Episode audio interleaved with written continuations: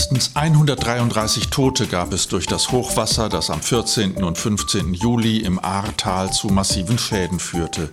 Etwa 17.000 Menschen haben ihr Haus oder ihre Wohnung verloren. In den Wochen danach halfen Polizeikräfte aus ganz Deutschland, teils mit schwerem Gerät, bei der Beseitigung der Massen an Schlamm und Unrat. Wie hat die Polizei vor Ort die Flutkatastrophe erlebt? Kann man schon eine Bilanz des Polizeieinsatzes an der Ahr ziehen? Das frage ich Sabrina Kunz, die Landesvorsitzende der Gewerkschaft der Polizei in Rheinland-Pfalz. Frau Kunz, wie haben Sie den Tag nach der Flutkatastrophe erlebt?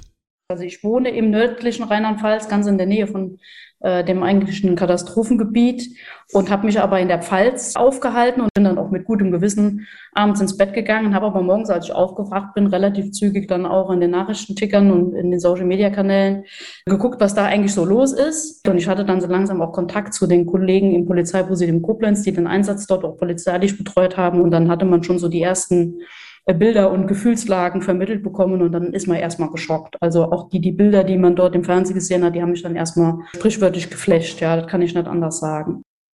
Wie stark waren die Gebäude der Polizei im Katastrophengebiet betroffen? Wir haben im Katastrophengebiet drei Polizeiinspektionen. Das ist die Polizeiinspektion Bad Neuenahr-Ahrweiler, die Polizeiinspektion in Adenau und die Polizeiinspektion in Remagen, die unterschiedlich stark betroffen waren. DP Bad Neuenahr-Ahrweiler war so stark betroffen, dass dort gar nichts mehr ging. Also keine Funkanbindung, keine Telefonanbindung. Das war in Remagen und in Adenau auch so. Aber die Dienststelle ist auch mitten in Bad Neuenahr-Ahrweiler gelegen und ist dann sukzessive auch mit Wasser vollgelaufen. Das Wasser ist aus allen Richtungen auch auf das Gebäude zugeflossen.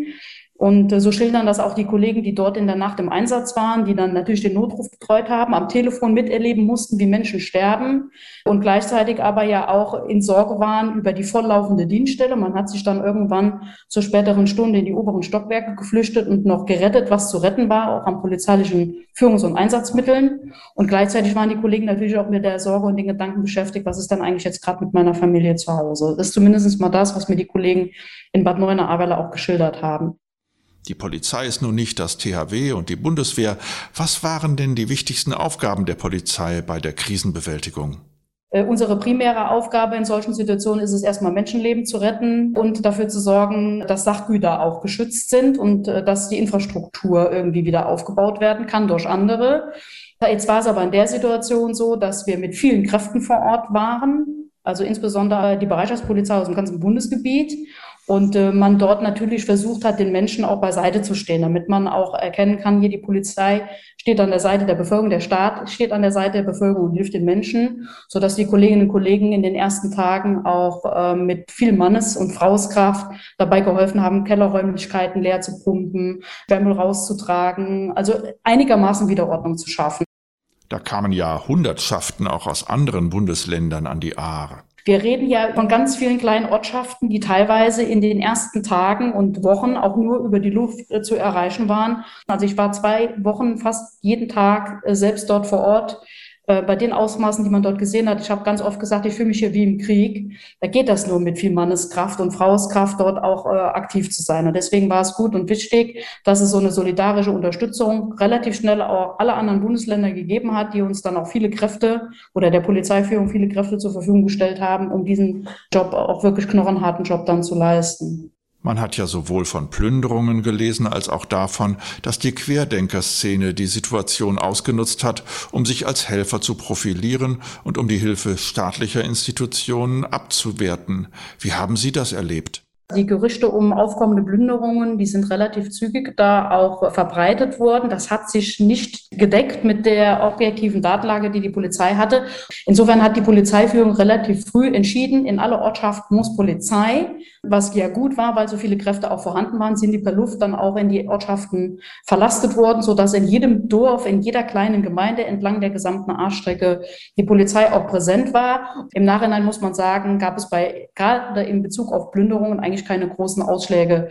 Die Querdenker-Szene hat die Situation insgesamt schon auch in Anführungszeichen missbraucht. Also man hat schon festgestellt, dass es ähm, bundeswehrähnlich gekleidete Menschen in größerer Anzahl gegeben hat. Zunächst in Bad Neuenahr-Ahrweiler, dort in einer Grundschule untergebracht waren. Die Gruppierungen haben sich dann auch sukzessive von Ortschaft zu Ortschaft vorgekämpft und haben dann so ein bisschen versucht, den Eindruck zu vermitteln, äh, also wenn hier irgendjemand ist, der euch hilft, dann sind wir das und die staatlichen Institutionen brauchen viel zu lange. Äh, aber das hat sich im Laufe der Zeit auch relativ schnell dann reguliert, weil viele Hilfskräfte hinzukamen. Kann man sich gar nicht vorstellen. Die Autobahn A61 war vom südlichen Rheinland-Pfalz bis zum nördlichen Rheinland-Pfalz voll mit Blaulicht. Also das war schon beeindruckend, was dann dort auch an Kräften aufgeschlagen ist, sodass man am Ende, glaube ich, schon ja, einen vernünftigen Strich drunter machen kann. Aber es war äh, gerade in den Anfangstagen schon eine belastende Situation. Sie waren persönlich in den kleinen Orten Lach und Reimertshofen vor Ort. Was hat die Menschen dort in den Tagen nach der Flutkatastrophe besonders bewegt? Als ich den ersten Tag dort war, das war dann äh, in der zweiten Woche, ich glaube an dem Dienstag, äh, haben die Menschen dort ähm, ihre Häuser äh, leergeräumt, die Keller äh, leer geschaufelt, äh, Häuser, die augenscheinlich überhaupt nicht mehr zu retten sind. Und dann fragt man sich schon, warum machen die Menschen das? Ja, weil sie in den oberen Stockwerken ihr letztes Hab und Gut äh, liegen haben, das sie noch besitzen. Und so wie die Behörden überrannt wurden, wurde die Bevölkerung auch überrannt. Und die Bevölkerung war unmittelbar betroffen, weil sie Angehörige verloren haben, weil sie Angehörige haben wegschwimmen sehen, weil sie ihr gesamtes Hab und Gut äh, haben wegschwimmen sehen. Und das ist, glaube ich, am Ende mit keiner Rationalität mehr erklärbar. Die Menschen sind traumatisiert, emotionalisiert und hoffen irgendwie ihr Leben wieder auf die Beine zu bringen. Und ich glaube, das darf man nicht unterschätzen. Solidarität, dieses Wort ist ja ein Markenkern jeder Gewerkschaftsarbeit. Haben Sie diese Solidarität untereinander in den letzten Wochen spüren können?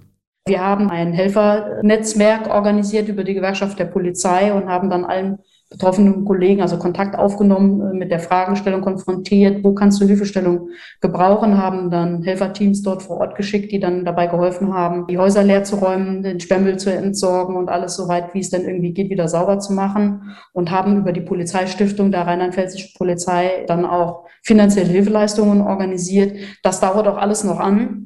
Und äh, es ist schon beeindruckend, äh, wie dann Polizei, die Blaulichtfamilie, die GDP, die gesamte Gesellschaft eigentlich, das ist unheimlich beeindruckend, äh, wie da solidarisch zusammengehalten wird, um den Menschen dort vor Ort zu helfen. Vielen Dank, Frau Kunz, für das Gespräch. Ich habe mich mit Sabrina Kunz, der Landesvorsitzenden der GDP in Rheinland-Pfalz, über die Arbeit der Polizei an der A in den Wochen nach der Flutkatastrophe unterhalten. Bis zum nächsten Podcast.